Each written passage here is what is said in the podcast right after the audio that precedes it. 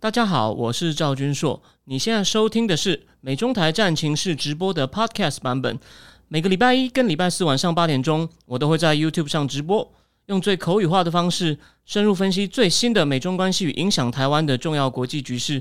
想要第一时间收看直播，记得在 YouTube 上搜寻并订阅我们的频道“美中台战情室”，也别忘了加入我们的 Telegram 群组。在我们直播与 Podcast 文字区都有连结，可以点进去哦。OK，呃，各位美中台战情室的观众朋友，大家好。呃，我是赵俊硕，欢迎收看今天的呃第五十七集哦。那今天呢，果然我们三天不见，又发生很多大事。第一个呢，就是一个算是个突发新闻，算引发它的呢，是一本下礼拜才要正式出的书哦，就是一位。呃，《华盛顿邮报》一个蛮有名的左派记者 Bob Woodward，他的新书叫做《危险》，也在讲川普最后一年，但里面讲到了米利跟中共的参谋长竟然秘密通话，所以呢，这件事非常有趣。我们等一下，我们等一下会从很多角度来谈，然后呢，谈一下各方的反应，还有我们把这个场景再还原一下，然后呢，会讲一下一些。知道内情的记者对这这个他们对这个谈话的判断，然后最后呢，我们再讲一下，假设是真的的话呢，可能会有什么状况？那第二个话题呢，是一个老话题，可是呢，大家现在看到了，终于盖不住了，就是恒大。我想你有在关心这个财财经新财经新闻财经新闻的人哦，应该都已经知道，就是说现在每天每天都是恒每天都是恒每天都是恒大的新闻。每天都是恒大的新闻，然后呢，各种坏消息接踵而来。那所以呢，大家现在已经不是在讨论说会不会爆，而是在讨论说到底会怎么样去处理它，到底怎么样去处理它。那我今天最后呢，会提出我个人比较独特的观点。我对于我也是想了一阵子才想，才恍然大悟，说有一种可能，就是习近平会用一种非常政治性、完全只是满足他个人政治利益的方法处理它。为什么？我先透露一点我的推理过程。你看，习近平已经恶搞这么久了，他不怕造成人民伤害啊？重点他是要保住权位啊！你认真解决问题，可能被透露才发现这国家问题怎么这么大，人民起来推翻你怎么办？所以当然是趁机再搜刮一次啊！但我们论那个细节，我们最后再讲。然后最后呢，我们要点一下很多各种奇奇怪怪的，不是各种其他其他的事情哦。你看，阿富汗。我要讲这个听证，我我要讲这个听证会，然后呢，还有什么？就是布林肯在阿富汗听证会上被两院电，北韩又发射飞弹，三国是指今天早上突发的，我也是快要睡着的时候才看到，结果拜登又闹笑话了，把澳洲总理的名字忘了。那这个呢，我今天只会点一下，中共八月的经济数据果然不好，所以虽然出口数据还不错，我说小小打欧脸不影响大局，经济数据真的不行。赵薇今天有了消息。赵薇有了，今天有了消息，然后呢？所以你看，今天就这么多事情，我们最后很快都会点一下，甚至还有一个参议员叫 James Rich，他都质疑说，为什么拜登要要讲要回要要回答问题的时候，自由活自由发挥的时候，麦克风就被关掉了？到底白宫谁在控制他？有没有看到？你看有这么多大消息，好，我们先回到，我们先回到第一个。就说米利将军呢，他这么做是为国哦，还是叛国？基本上呢，基本上呢，我先我们先先让大家看一下哦，这个 Bob Wood Woodward 他是个很大牌的记者哦。虽然说目前右派的政客跟政治人物，甚至右派的记者都对他有点怀疑，右派的媒体都说他讲的是不是真的？可是呢？他写的东西感觉上真是引用大量资料。他这本描述川普第一年的，他描述那种白宫的细节，细到你会觉得，你会以为他好像是个白宫的工作人员。他都说我这个很多是跟当事人谈过话。当然，这次川普没有跟他谈话。好，我们先复习一下，引起争议的部分是两个。第一个是在总统大选的前几天呢，Milly 打电话给李作成，因为那时候好像中。美国也在南海演习，中共也有船在那附近。然后呢，他就跟李作成讲：“我判断川普啊，就说虽然川普想做事，也许不是攻击，可是他会引发武力冲突，所以他要跟李作成讲：“你放心，我们没有这个意思。”哦，这是第一次。但是呢，现在从后续大家去追这个消息来，就说 Josh Rogan 就是他的书《天下大乱 Chaos Under Heaven》八期要出中文版的 Josh Rogan，大家推特上提醒大家，第一通电话呢也不能完全是米利的问题。原来国防部长 Asper 也已经。就是跟其他国家有打过类似招呼，就是我们不会惹事，所以 Milly 只是跟着他去做，所以第一次可能还好，或者说他们两个都有问题，这看你看你的角度是什么。OK，那第二次就精彩了，就是一月六号国会山发生这个暴动之后呢，冲进国会之后两天呢，Milly 就觉得啊，他觉得川普精神状态不稳定哦，好像每天那么走来走去，对人大吼大叫，然后他就打电话给给李作成说。你放心，绝对没有事。我们这边没有什么大事。虽然民主有时候很、很、很逊，他用 “sloppy” 这个字，然后大家翻译不一样。所以呢，你放心。而如果有什么事，我会先告诉你。然后呢，他后来还是很不放心，就跟裴洛西去谈这个。他为什么可以跟裴洛西接触？这个其实很有争议性。这个几个月前《金融时报》就已经讲过了。吼，这这不是新的。裴洛西就说这个总统根本是个疯子。然后美丽就说。我完全同意，而且米利还把所有跟这个启动核武有关的人找来说，记得，不管任何人告诉你，如果没有我参与，绝对不要理他。我们要按照程序来，我就是程序的一部分。OK，所以呢，就是这两件事，基本上呢，引起很多轩然大波。对话大概也就这样子。那在这边呢，我们我知道大家最关心的是，这是不是真的？还有就是目前，比如白宫的反应怎么样，或者他再来共和党会怎么对付他？这我们等一下讲。我们先帮大家复习一下米利这个人。他呢，当然，如果是左派的人就说你有偏见，但我我们先我们先呈现用米利自己的话哦。其实去年他第一次卷进算政治漩涡里面呢，大家记不记得那时候 B L M 在抗议 Black Lives Matter 抗议的时候，川普拿着一个圣经。在教堂前面，因为据说他们本来要去烧那个教堂，川普就拿着圣经去照相，就被媒体骂作秀啊作秀，而且他走过去的时候 m i l l 有 m i l l 有陪他走过去，然后 m i l l 后来还出来道歉，哦，他道歉讲的很长哦，说我做了一个错误，那是我错误示范，军人不应该卷进政治，可他后来开始讲了一堆，我们国家深受种族主义之害，然后呢，我们需要矫正他，我其实我认为军人。这就是已经是一种政治事务的表态啦。然后还说我们要尽力维护呃国家的自由，我们身为军人责无旁贷，维护国家一些是不是信仰宗教的自由、言论自由？OK，这个倒还可以，这个算符合法律规定。可是呢，他这个动作，我们今天回顾来看，就是他那时候好像已经在跟左派表态了。我们可以说，他做了一个政治决定，就是他对川普这样搞很不爽。那当然。你基于权利上，你要服从川普，你心里当然你有对他有意见，这是你言论自由、你的思想自由一部分。可是呢，你毕竟是帮国家做事啊。可他那时候就等于已经在跟左派打 pass 了。我我刚引的话，虽然我没有按照一字一句，我没有办法这样背下来。我讲的，他发表一个很长的道歉声明，真的是很像在讨好左派。而且他讲的东西，他前面说军人不该涉入党派之争，然后呢还说我们到目前为止这些 BLM 的抗议都是 peaceful。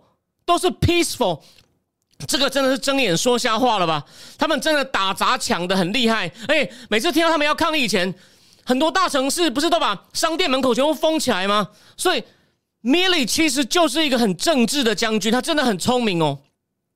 去年就表态赢得好感了。然后呢，还有哦，我刚讲了嘛，这个是为什么这掀起轩然大波？是因为这个作者，这个叫做 Bob Bob Woodward 他要新书要出，但是呢，其实今年已经有陆续一些，大部分都是反川的记者在出，他们要回顾川普最后最后一年，这种的确是发生很多事，不管你怎么看他，也很多混乱，这也没有错。前面有一本书，好像简单提过，叫 I alone can fix it，也是华盛顿邮报记者，他们已经讲到米利了。米利之前就好像很得意的说，一月六号川普想要造反哦，门都没有，枪在我们手上，讲话很屌，你看就是。你有没有想过一件事？虽然如果你假设川普真的是要破坏民主程序的话，他身为军人，他可以保护。可是你还没有确定以前，我的意思说，你没有前因后果以前，意思就是我不准备服从你的命令，对吧？那其实大家有没有想过，冲进国会是算是违反了一些法规？我也认为该办，但是他们现在受到一些司法迫害，这我们今天不谈。重点是，请问有人有武器吗？你真的相信一些像是 Mega Mom，他们都是说说一些 Make Make American。Make American Great 的妈妈的妈妈，只是趁着人混乱冲进国会大厦逛一逛。你觉得这样子叫做叛乱哦？我真的这不是党派问题。我说了这件事，他是总统，开票到一半被冲进去，川普有政治责任。可是有政治责任跟煽动叛乱这两件事有没有差别？所以米利直接说他想搞叛乱哦，对吧？这样这这难道没有立场吗？所以又被又被又被又被记者挖出来。然后呢，再来，今年拜登上台后，米利不是在一场听证会跟右派的议员在城枪舌战。米利就说：“我们要了解 White Red Rage 白人的愤怒，因为左派的拜登政府都觉得美国现在最大的威胁是什么？白人至上主义，因为他们有一些白人的愤怒哦。然后呢，觉得种族主义过了头。”哦，种族平等过了头，说白人愤怒，所以米利就说：“我为什么不看一些批判性种族理论，讲说我们是个种族不平等社会的东西？我当然看呢，就像我也看毛泽东，我也看列宁，我也看斯大林，并不了解，并不代表我赞成共产主义啊。”他这样去回答国会议员的质询，所以你就知道他其实是个非常政治的将军。然后最妙的是，他还被挖出来，在二零一五年的时候，他他在一个场合里面公开场合，他就说：“我们不要把中共当敌人啊。”他们在发展啊，用他们自己的方法发展啊。他发展的并不代表我们一定会跟他发生冲突啊。所以反而是因为这件事才发现，哎呀，米粒真的是米粒真的是问题大了，米粒真的是问题很大了。好，打断一下聊天室，有人说这个作者是不是就是水门案事件那个记者，没错，没错。好，我们继续讲那个呢。那到目前呢，白宫非常挺他哦。我昨天半夜看了记者会哦。Jan Saki 回答记者问题的时候，他怎么讲？他说：“反正就说米利尽忠爱国，忠于职责。然后呢，我们的前任总统呢，他用了我这是原话哦。他说：‘foment insurrection’，总统想煽动叛乱。你看，他们就这样看呢。所以米利完全跟他们同调啊。‘foment insurrection’，原话一字不差。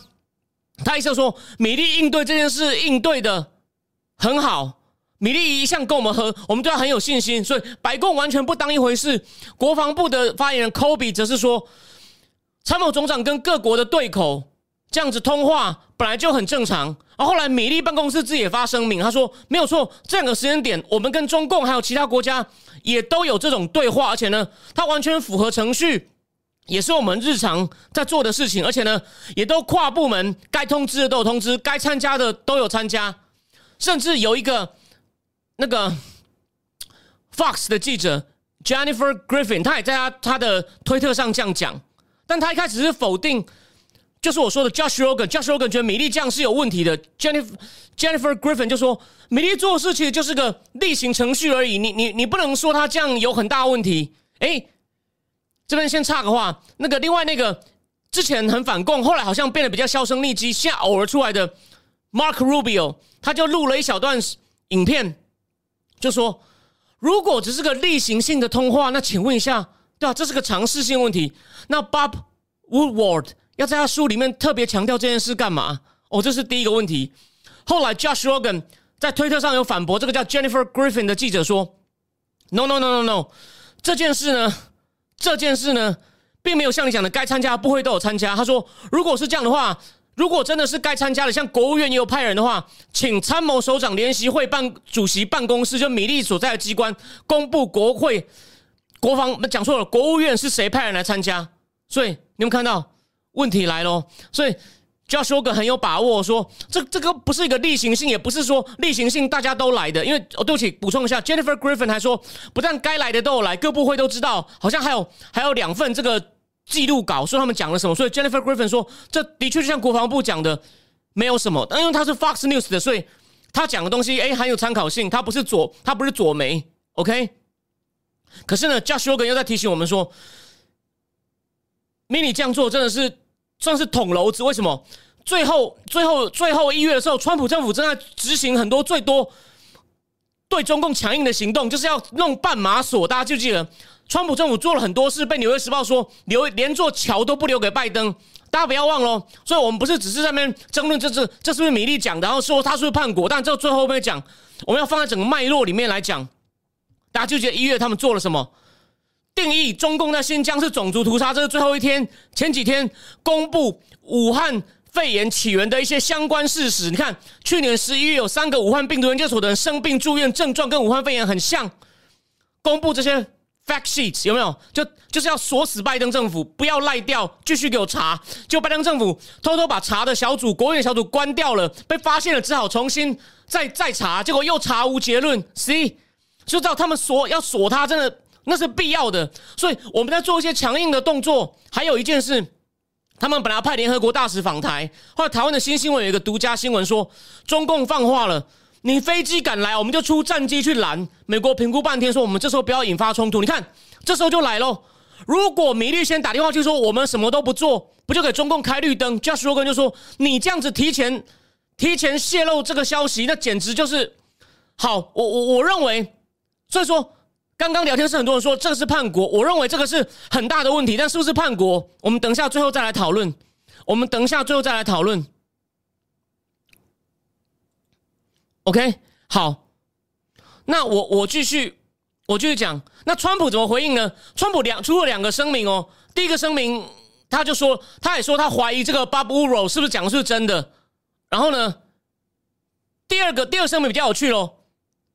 但川普第一第一个声明说，如果是真的，那很很可恶。哎，第二个说，他说应该是真的，知道的人不多，也没告诉我。你看，也没告诉我。当然，我刚前面讲的，第一次不只是米利，连国防部长都因他。川普说，而且川普讲的很讽刺哦，说那句话我觉得不好翻哦。他就说，但米利这样做把美国置于一个非常危险的境地。然后下一句就说，she she know it better, she know it better, and he would have called me。意思就是说。其实他意思这句话，其实我认为很多人翻译不对。你今天看我节目，你就赚到了。我独家，他一说 “she know it better” 是说谁知道我根本没有要出兵弄他的，根本没有出兵打他。He would have called me，就是如果他知道有什么问题，他怀疑有什么，我跟他要是不是他真的怀疑我要怎么样，他会打给我，我们可以直接沟通。轮不到你美丽在那边背着破坏我，我是三军统帅的指挥体系，在背后搞事情。所以第二个就戳了他一下，很漂亮。都起再补充一点，米利第一次除了是跟着国防部长走以外，他也是他看到情报说中共怀疑美国那时候要干嘛，要要进攻，要要可能要做一些军事行动挑衅，帮川普来大选中加分。米利就赶快打电话给李作成，好，好，那我们现在来做个总结性的判断哦，总结性的判断，第一，到底这个消息是真是假？还有一个人叫 Jack Posobiec，他是个右派记者，常常上班农的节目。他说这个通话有被友邦拦截到，所以呢，应该是真的。你看，川普后来改口说这个应该是真的。米利办公室自己也说了，这我们有这个通话是只是例行公事，大家不要多想。我们完全秉于职责，邀请相关的人参加。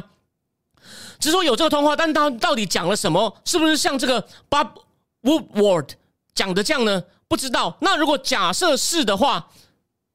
到底是为国还是叛国？当然，在左派立场，他们他们真的认为川普是疯子。我今天不要骂人，我只跟你讲有这回事。他虽然大家都是反共的，可是台湾一些比较偏左或喜欢拜登的左派反共的人，他们把川普讲的之难听。我常常想发脾气，但今天不要再发脾气，你们也看腻了哦。真的该发脾气的是川普，就像刚刚聊聊聊聊天室里面的那个 Michael 这样讲的。这似乎也解释了为什么川普完全无法采用任何军事选项或直接查扣选票机，军方也被左派渗透了。其实有一本书在讲川普执政有多辛苦，标题就叫做《永远的政变》（Permanent Coup）。左派的人会说都是你们这边幻想，但实际上看来就是啊。米利就跟众议院院长先跟国防部长一起跟别人说，我们总统是笑诶，你放心，莫代机。然后又跟佩洛西说，嘿，你讲的拢屌，一都是笑诶，我会阻止他做一些疯狂的事。所以。当然，左派又说：“你看，他就是想就回应一下 Michael 这样，他的确，川普想动军方来破坏民主，说自己赖皮，明明自己选输。左派会这样讲，所以说但我同意一件事啊，你不要直接用军方做反戒严法，可是呢，你的确应该要做一些强力动作，查扣选票机，请第三方公证人士验。好，这个以后再讲，这个有点歪楼了。所以呢，重点就是，重点就是，第一，如果米粒讲的东西大部分就跟这个 Bob Woodward 讲的东西类似，然后呢，他讲了解释米粒的行为，就他们觉得他们是疯子都真的话，那我们再来怎么，我们我们怎么看这件事情？第一。如果你觉得总统是疯子，你应该要从内部开始解决这个问题。我们是就法论法哦。今天就算今天就算拜登的幕僚觉得拜登已经痴呆了，我们也不会讨厌他，就直接说哦，你打给中共就是对的。你应该要从内部来解决，或甚至就是利用宪法修正案第二十五条把它换掉，或者是解除他的职务，让副总统代理。虽然副总统更瞎，至少他没有老人痴呆吧。所以。就说你米利用的方法是不对的。先不讲我叛国，先不讲我叛国，因为比较难定他叛国。为什么？他可能会说我是不要怕，我是站在美国立场，怕我们激起中共的疑虑，中共先打美国，在保卫美国。哎，我这怎么叫叛国呢？我先跟他讲是为了要保卫美国，所以法律上比较难哦。但是不是叛国，你你自己判断。我我觉得，但第一就是我还是讲他。因为他感觉到总统有问题，就越过统帅权，然后的确也泄露了一些军事行动。我认为这是很大的失职，的确应该被解职或是直接请辞。所以共和党已经有些人在骂了。国前川普第一个只做了三个礼拜的国家安全国家安全顾问弗林也是说他应该辞职。他也说我我认识米利奥，我很认我相当认识他，他们应该共事过蛮蛮久的时间。所以这是个很大的污点哦。但是有没有到叛国？我们你放心呐，你想想看，我们聊天室里面都有人很激，我们聊天室里面都有人很激动，聊天室里面都很激动了。你想共和党的议员不激动吗？米利很快要去国会了，你放心。我想我们一定有一些节目会探讨他在国会里面。光 Blinken，，我今天最后讲 Blinken，，因为阿富汗现在国会都被电的很凶了，何况是这么对蛮？我认为这非常严重哦，只是有没有到叛国？第一，这牵涉一点法律，我不是那么懂。但就道理上来看呢，我认为他有帮自己辩护的空间，说这不是的空间，然后也算有点理由。只是你要说他有些地方已经接近叛国的元素，也是有道理，也是有道理。对，就他把军事机密泄出去了，只是说泄军事机密就等于叛国吗？这个你懂我意思吧？OK，所以呢，第一阶段呢，大致上。大致上讲到，大致上我们讲到，我们讲到这里哦，我觉得这件事绝对还有后续哦，大家大家放心哦。对，再补充一点，川普最后第二个声明就说，但米利没事啦，拜登不敢动他了，动他就把阿富汗到底怎么搞砸的。对我们，我们一码归一码。我之前节目不是有讲过，米利跟国防部长 Austin 是有跟他讲，你不要乱撤啊，你乱撤会出事啊。米利这次没有误导他，但你有没有发现，这就是米利的问题。他政治上，他很早就站队，然后他现在不敢跟拜登据理力争讨好他，又害美国，所以他虽然专业上知道会出事，他他就是服从，他就这，因为他这个我喜欢这个老板嘛，那我就我我发现他偏向于要撤，我干脆就是稍微提醒你一下。据说虽然他提醒很激动，可是我觉得他应该根本就应该站起来说，你将会出事，你会害我的弟兄们死掉，那不然你坚持要，那我就不干了。这样我就佩服他，他不是啊，我觉得他都是说，呃，总统最好不要，你再三思一下，对吧？但他在川普就不是，就不是力争了，说总统你快疯了，你最好冷静啊，不是直接打电话给中共说，你放心，我保证有我当家没事。哦，我讲的这很糟糕，但有没有到叛国？大家我们自己各自回家想一想，欢迎继续留言或在粉砖私讯留下你的意见，都很欢迎。所以呢，第一部分呢就先讲到这里，但。政治上目前民主党要保他，所以很遗憾，我们就交给共和党了，就交给共和党了。OK，好，那再来第二阶段，好，进入一个比较刺激的话题。我先换一下标题：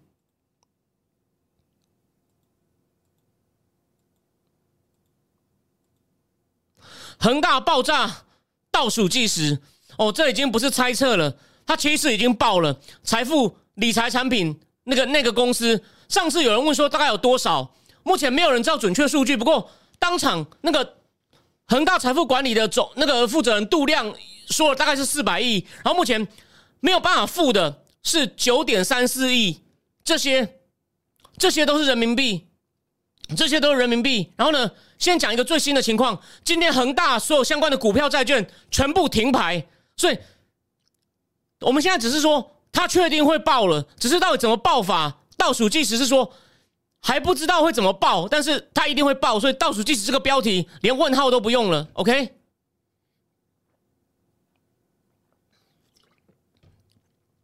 然后现在市场反应是，下一个被波及，第一个被火烧连环船的是什么？是金属市场，因为它是建商嘛，所以钢铁、铝、铜市场据说也要开始跌了。那中共官方呢，还是一派。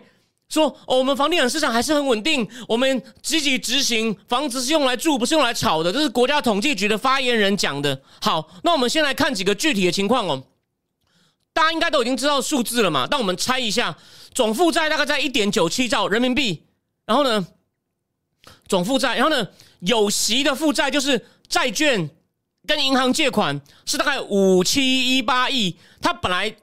去年底还有七千亿，他减了一千多亿哦，哦，好像有还一点哦。可是问题来了，就是因为中共金融体系太扭曲，太扭曲，所以呢，所以呢，他利用他还有一万多一一万多兆哦，是恒大利用监管较少的影子银行来进行融资。什么是影子银行呢？信托、理财产品，还有商业票据，就是他给那些。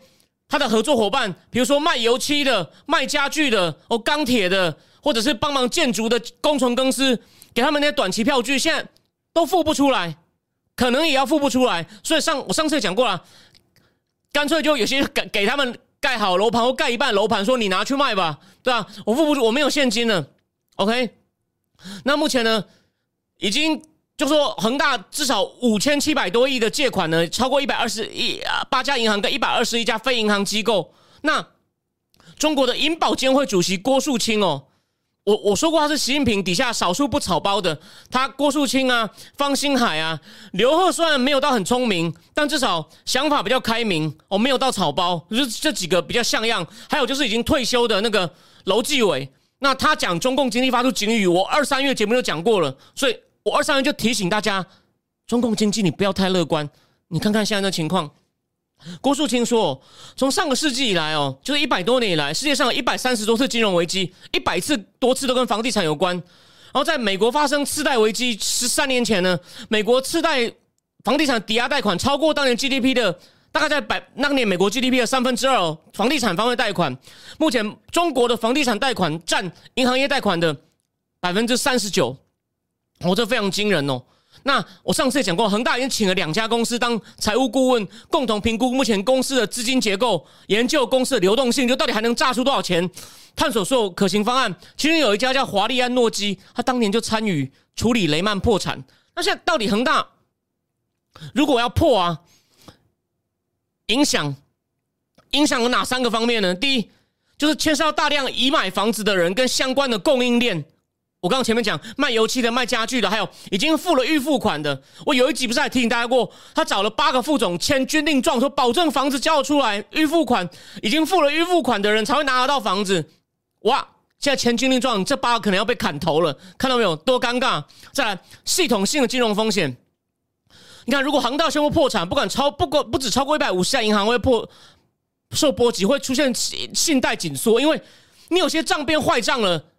你就要第一提拨钱出来赔，或或者提出提拨提拨更多当那个准备金，那你能贷出去的就少，就会这就是一种连锁反应。而且呢，不止恒大，哦，就大部分的内地银行在房地产的不良贷款余额跟不良贷款率呢，都已经这两个指标都已经在上升了。在恒大出事以前，比如说最大的银行工商银行，不良贷款率在六月底呢就达到百分之四点三了，半年前是二点三哦，你看已经多两百分点了。如果房价开始跌啊，银行损失会更大，因为很多房子跟土地是抵押品啊，也会波及向上游的其他相关行业啊。所以，我刚讲一家卖油漆的叫三棵树油漆哦，三个月内股价掉了百分之三十一了。然后呢，他恒大欠他大概三千四百万美金的欠款呢，有些就是用楼盘抵。然后呢，好，所以呢，所以这是基本上呢是第二个第二个第二个问题，第二个问题。第三个就是恒大倒闭呢，还是全球性会牵涉到全球金融市场？未来中共企业会更难利用外国投资为他的业务融资，而且呢，不止恒大，中共，你七八月习近平乱搞，节目都讲过，中共的监管风暴以来啊，海外投资人很少人知道，只要习大大不高兴，一个命令就可以把你的，就让你亏的屁滚尿流，你也不能靠腰，你靠腰也没有用，你看到没有？所以呢，而且呢，他们我之前那么愿意把钱投进中共的一个原因，就是他们认为如果出事，中国政府愿意救，他现在都可以主动把你钱打掉了。如果就算不是他，中国政府害你的，恒大害你亏钱了，你觉得中国政府会救吗？你给我发现这是连锁的信心危机，一波又一波。所以呢，不过呢，我们再回过头来讲，其实真正表面上看恒大今天会走到这样呢，表面上的导火线是中央政府收紧贷款，因为去年开始他就针对恒大推出了三条红线。如果三就是只弄三个指标嘛，你扣掉你预预预拿的房屋贷款，然后你的。那个资产负债比啊，你的现金跟负债比啊，他定了三个指标。如果三个指标都违反的人，一毛钱都拿不到；如果只违反一个的，你今年贷款成成长百分之五哦，对不起，是违反一个的，成了百分之十；违反两个的，成长百分之五；三个都违反的不能拿。恒大后来勉强把一个弄成哦符合指标，可是呢，哦基本上呢已经已经 too late。我我认为已经已经已经 too late。好，那那所以呢，所以呢，现在就现在现在大家就在探讨哦。目前可能有三种情况：第一，就再怎么办？我想大家好奇，第一的魔术可能是自生自灭，让恒大去死；第二，中央救他，中央就派人去接收盖瓜承受负债；第三种是叫做有人认为是一种叫有序倒闭，就先帮他重整，先确定。什么东西要什么卖，然后也不要太随便卖，卖到都白菜价，造成就是我说的名司机时刻，你东西不要乱抛，尽量卖个好价格，协调久一点，该卖的卖有价值的，卖到最多多少钱，然后呢，没有盖完的房子找人来接，找人来接，这些都处理好以后，再再把恒大放进棺材。我认为呢，我要提出今天我独特观点，不一定对，供大家参考。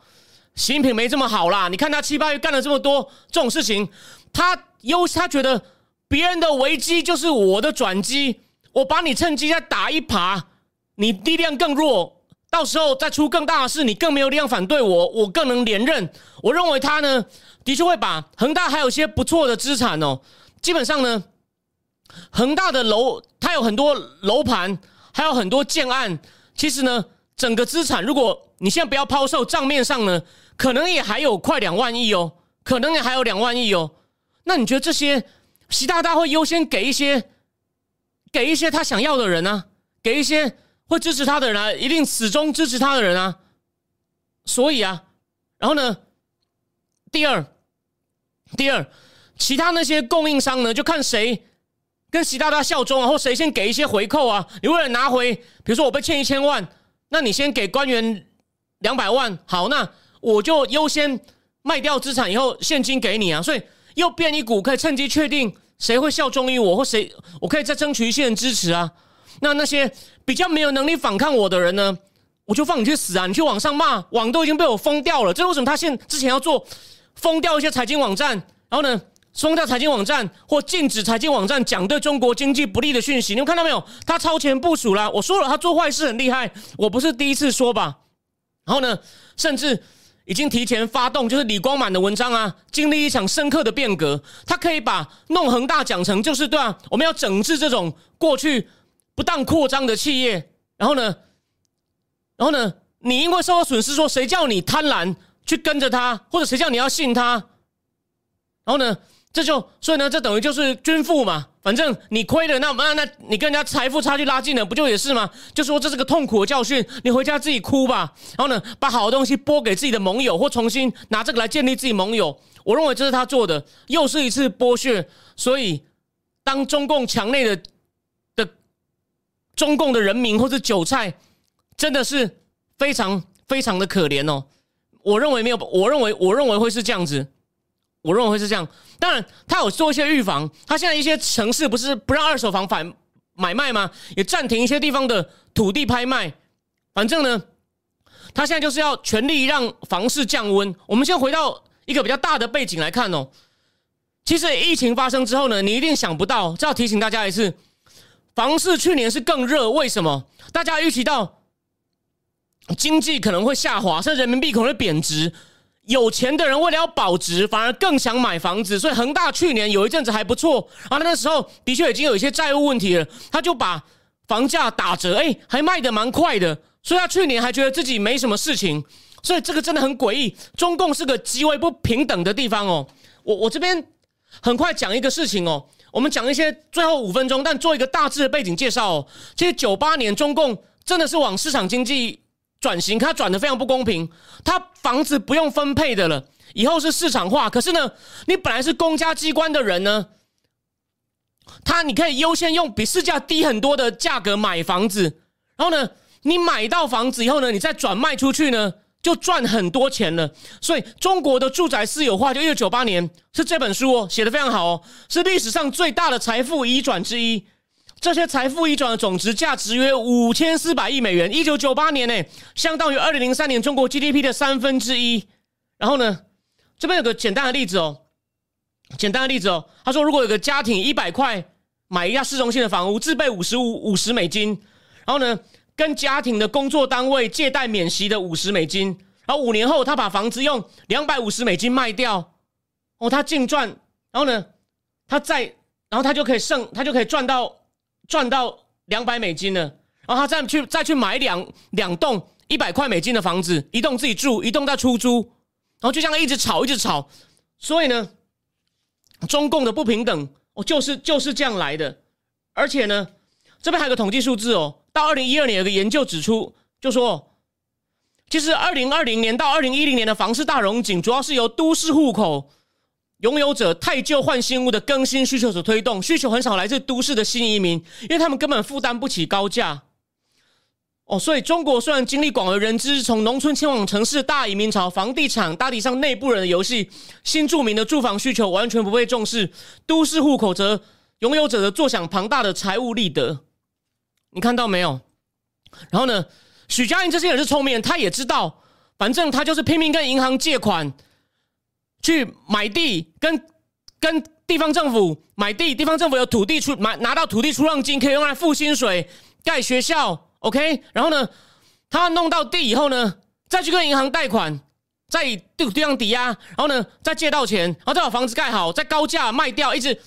而且说什么大家要买，你相信会涨，所有人都认，所有人都相信个迷思：中国的房地产只会涨不会跌。之前一直一些专家说。会泡沫会破的人好像都错了，像白痴有最有名叫谢国忠，你记不记得？他以前很有名，但一直讲一直不中，就被当成一个笑话，是真的吗？You see，我们最后带大家看中国几个经济数字就知道，没有在天天过年啊。虽然你过年真的过很久，所以呢，也就是在这种有钱的人越有钱，然后他的钱不知道往哪里去，因为中国的投资工具少，股市又被操纵，那我就一直买房啊。然后呢？所以为什么中共？你们想过为什么那么多性工作者那么多妓院？我觉得那是因为那是有些人想买房没办法，他只好用身体去换。而且不止在内地哦，我去日本出差的时候，哇！我在上野，很像林森北路巷子听到的中国各省方言，比我那时候住上海听到的方言可多了。我后来不止上野，一直一直往内，后来到新桥都有，新宿更多。C 台湾也有啊，所以你会发现，这个绝对不是什么。这就是不良的政治经济体制造成的性工作者泛滥，这绝对不是什么道德沦丧的问题，很 OK。但这个有点歪了，我就提醒跟各位，就是因为你农村来的人，这实在太不公平了，OK。所以现在终于很多报不是不报哦，时候基本上已到。所以我要提醒大家哦，最后讲一个逻辑，就是你习近平好好处理，处理不好反而就是火。你看哦。你太你太快处理会有道德风险，我前面讲过了。你救恒大，其他什么碧桂园，其他富力说，那就我一起报，我一起报，我都不带机啊，丢给你处理。所以这有道德风险。你太晚处理呢，就火烧连环船，上游供应商也倒，拿不到房子的可能也倒。然后呢，你太晚处理，只好狂丢资产，狂丢资产。那银行的抵押品价值也不够了，一般人民，好，我还要缴贷款，我房屋的净值都比我要交的贷款多了。那万一他去自杀或者抗议怎么办？所以你早做晚做都死了。习近平现在够狠，就是我把有钱的，我把还有价值的东西赶快拿来分给我盟友，请他们帮我先给他们点好处，然后呢，等再来处理下一步出事的时候，他们要帮我压下所有反对的声音。这就是我提出的政治、政治、政治观点，充满政治算计的清算恒大法。而且呢，他绝对不会主动太帮他。你现在太帮他，这个烂摊子很难收。你收不好出事，反而算到你头上。习近平。习近平搞权力推责任是超强的，好吗？他做坏事倒是真的有点毛泽东的影子。OK，好，所以呢，这阶段呢就讲到这里。我们再来呢，赶快进入最后一阶段，我们来品评各种各个各个各个其他的新闻。我们先讲一下中共很不好看的经济数据哦。八月零售业增长百分之二点五而已，上个月多少？增长八点五，这是跟前一年同期比，是一年多以来成长最低的月份。预期本来还有六点三哦，看到没有？零售业成长二点五，我一直讲它的消费一直拉不起来，为什么？疫情之后很多人失业，薪水降薪或不能失业，还有就是钱大部分都压在房子上了。OK，第二，房地产销售额跌幅目前。七十个主要城市的房价的成长了百分之零点一六，哎，是今年成长最小的。你看，恒大还没倒就已经涨不动了。谁跟你讲房子一定会涨的？不买是傻瓜。C 前八个月房地产投资成长百分之十点九，哦，前七个月成长幅度是十二点七，成长幅度越来越小，因为大家都在需要出大事，人大家往里面投的人越来越少了。哦，新楼盘开工，以它的开工的面积算呢，一到八月掉了三点二，前七个月的跌幅是零点九。如果算前八个月，八八月算去，跌幅三点二，你看开始不行了吧？大家信心不足，而且人口在减少，也没人买，而且前面大家也都知道在炒作，以为永远都在过年，no。然后呢，然后呢，外汇这边，但是我这边是看英文资料说 catering，反正跟外食有关吧，销售额掉了四点五。七月还成长十四点三哦，但这跟疫情有些关系。然后呢，反正就所以他就说，你看消费真的是这一波完全拉不起来。然后呢，七月的很多数据已经全面性的不好了。八月因为新的疫情跟政府的监管措施，让情绪更更悲观哦。然后工业生产值的增幅是五点三，上个月是六点四哦，这五点三也是一年多以来最低的增幅。然后固定资产投资呢，前八个月的增幅是八点九，前七个月是十点三，所以你看到了八月又下去了。所以啊。你就知道，基本上啊，基本上中共中共的经济呢，只会继续继续往下掉。对，其实哦，你认这对刚刚聊天室的赵行灯说，说不定崩盘是习近平搞的。对他其实有一点比我们，我们觉得他很笨，是因为他没有办法靠做好事改革让中国变好，但他会一招。我既然认真做，我这么笨反而会做砸，做砸反而大家反抗，把我弄倒，那我还不如先搞砸，趁机把大家拖累。补充一点，刚忘了讲，恒大最多贷款给他是民生银行，民生银行的童文董文标，其实现在好像就被据郭文贵的说法，就已经在被中共逼他吐钱出来。董文标绝对不是习近平的人哦，所以我可以趁机打击那些我的政敌用我的银行，多好啊！你有想过，我们从政治观点去看，跟经济观点去看的解法会完全不一样。那我这两边的训练都有一些，所以我能给你一些不同的观点，好吗？对。所以啊，中共的经济真的是完全不行了，越只会越来越差，而且这还是东西没有爆，但现在眼看要爆了，所以你想再来呢？你想我们下个下个月节目在讲这些数据的时候，你都可以当经济学家预测一下了。一定，我认为是一定全面往下，也许只有一两个例外。好，再来，周三北韩射两枚飞弹喽，这是他哦，这是六个月来第一次哦，这这提醒大家一次哦。所以说，拜登三月的时候北韩射了一次，拜登还说那是短程飞弹不怎么样哦。可这次呢，这次是弹道飞弹，然后呢，而且呢，上个月金正恩重从金正金正恩重启了一个关键的反应炉，这是二零一八年一年来啊首次哦。二零一八年川金会以后，金正恩就乖了哦，你看。现在越来越皮了，所以又多一个独裁者出来喽。拜登真的是独裁者的好朋友，让塔利班多有面子。现在连金正恩都开始皮了，因为大家都看到鼓励了嘛。我闹有糖吃啊，你不敢对我怎么样啊？OK，然后再来回答一个回答一个话题哦。我上次不是很多人都说啊，你看他拜习通话，然后呢说要调查中共的补贴，那那个这个果然是，你看谁说他不硬的？我提醒大家哦，这真的是虚晃一招。我上次已经跟你讲了，也有别人这样讲。我给你更具体的例子：川普时代，二零一七年海湖庄园会完之后，川普又给了鸽派三个月去跟中共谈，结果呢？结果谈完，你知道怎么样吗？我念这个 Bob Woodrow 的原文，很好笑哦。商务部长那个矮矮的 Rose 谈完，在白宫的会议中，川普痛批罗斯：“我没有办法相信你会弄出这样的协议，你为什么不告诉大家？你没有向我报告这件事，你自己跑去弄出这个东西，这个协议糟透了，我们被干了。” Weber，或许你习惯被它里面都是用个叉字，就是被干了。OK。然后川普继续说：“我以为你是杀手，当你在华尔街的时候成就你好买卖，但你已经过时了，你也再也不是优秀谈判者。我不晓得是什么，你已经失去了他，我不能再信任你，我不要你再负责任何谈判。”之后就交给 Lighthizer，他进行了各种侵害智慧财产权、强迫技术转移、网络窃盗的调查。他进行了大概七个月调查，公布报告之后才征税，然后过了半年又又又又补了一部部分的调查。所以说呢。他等于严格来说是一年多以后才调查完这些东西，这些都还是跟美商有关的哦。网络窃盗是往美国窃，强迫美商技术转移，然后呢，后来中共在细股的收购，这些都要花一年了。那请问中共内部的补贴，你是要靠 CIA 的 spy 吗？那中共内部的东西，你不是要收集更久吗？因为这不是你你的你的东西啊，这不是跟你有关的啊。虽然你你是有一些公开资料没有错。可是你要把它全部搞得一清二楚，就是人家内部的事。我们跟美国有关，美国自己有资料的东西都严格，快则半年，慢则十个月。那你要调查内部补贴，不是要更久吗？那两份报告都还挂在贸易代表署上，这不是我乱讲的，你自己看目录就知道了。好吗？所以补贴是个更嘛，而且他们还说在 WTO 里面弄，WTO 里面要告要告多久啊？我前面节目有一次有讲过台湾的凤梨被抵制的事情，我那次有讲了 WTO 官司的程序，有兴趣的可以去补一下，因为我尽量把它讲的很简单。我我我也没有，我不是专家，我也是看了一些是东西把它消化完，所以这真的是有点虚晃一招，不是不是不是我要乱讲。好，再来，最后赵薇突然现身老家了，芜湖，他去一个电信的营业厅。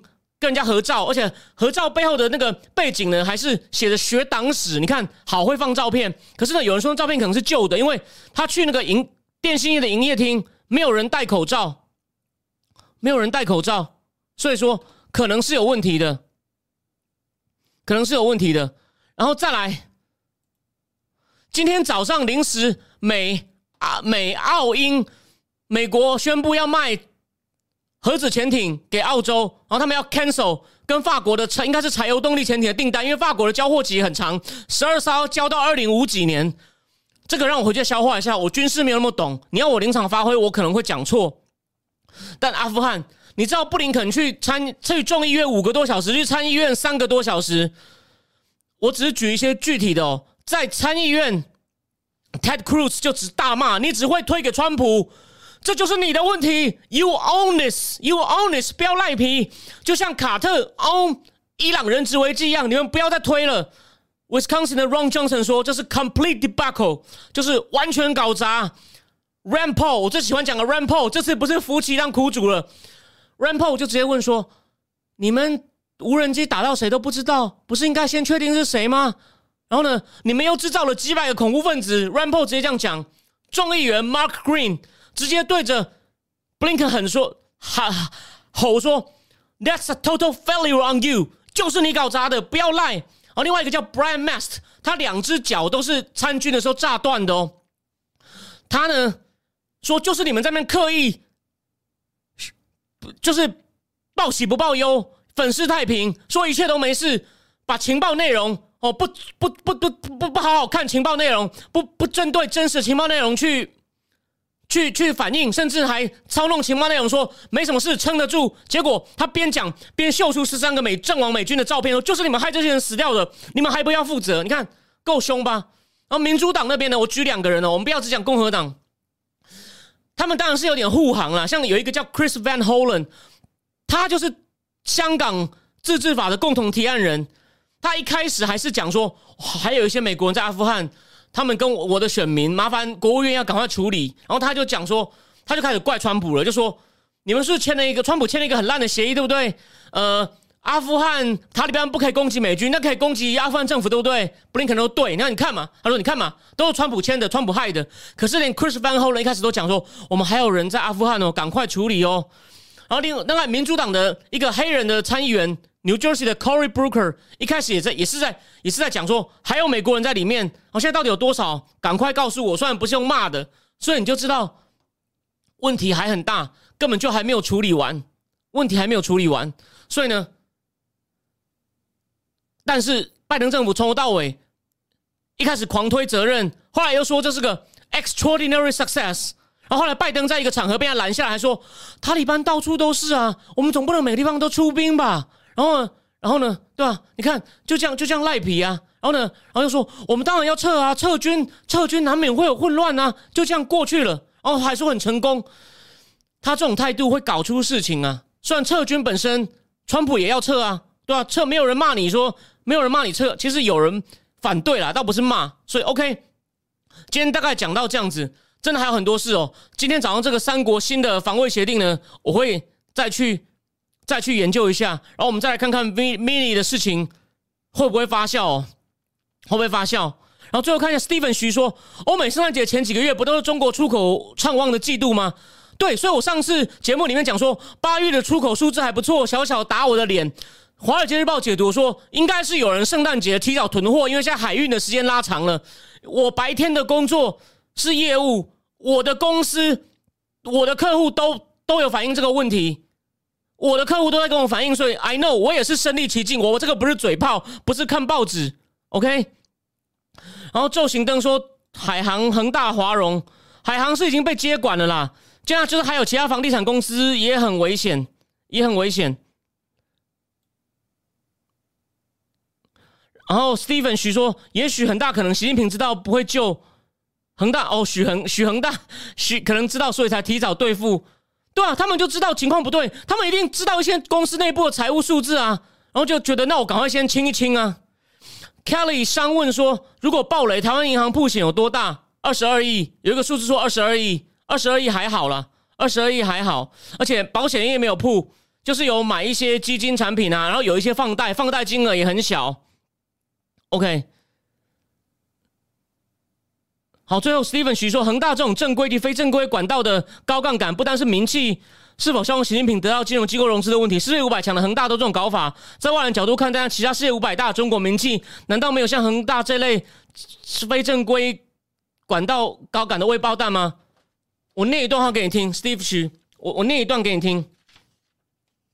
为了因应宽松的监理，以及北京所释出不计代价追求更多成长的讯号，放款人开始提供新型贷款，也提供意在把新规定发接发挥到极致的债券与信用保证。后来以银子银行闻名的新玩家开始出现，很多新玩家销售新的信用商品，提承诺提高提供高到不可能实现的值利率。大型国营国营银行为了竞争，把贷款跟影子银行的高报酬率债券结合起来，提供财富管理产品。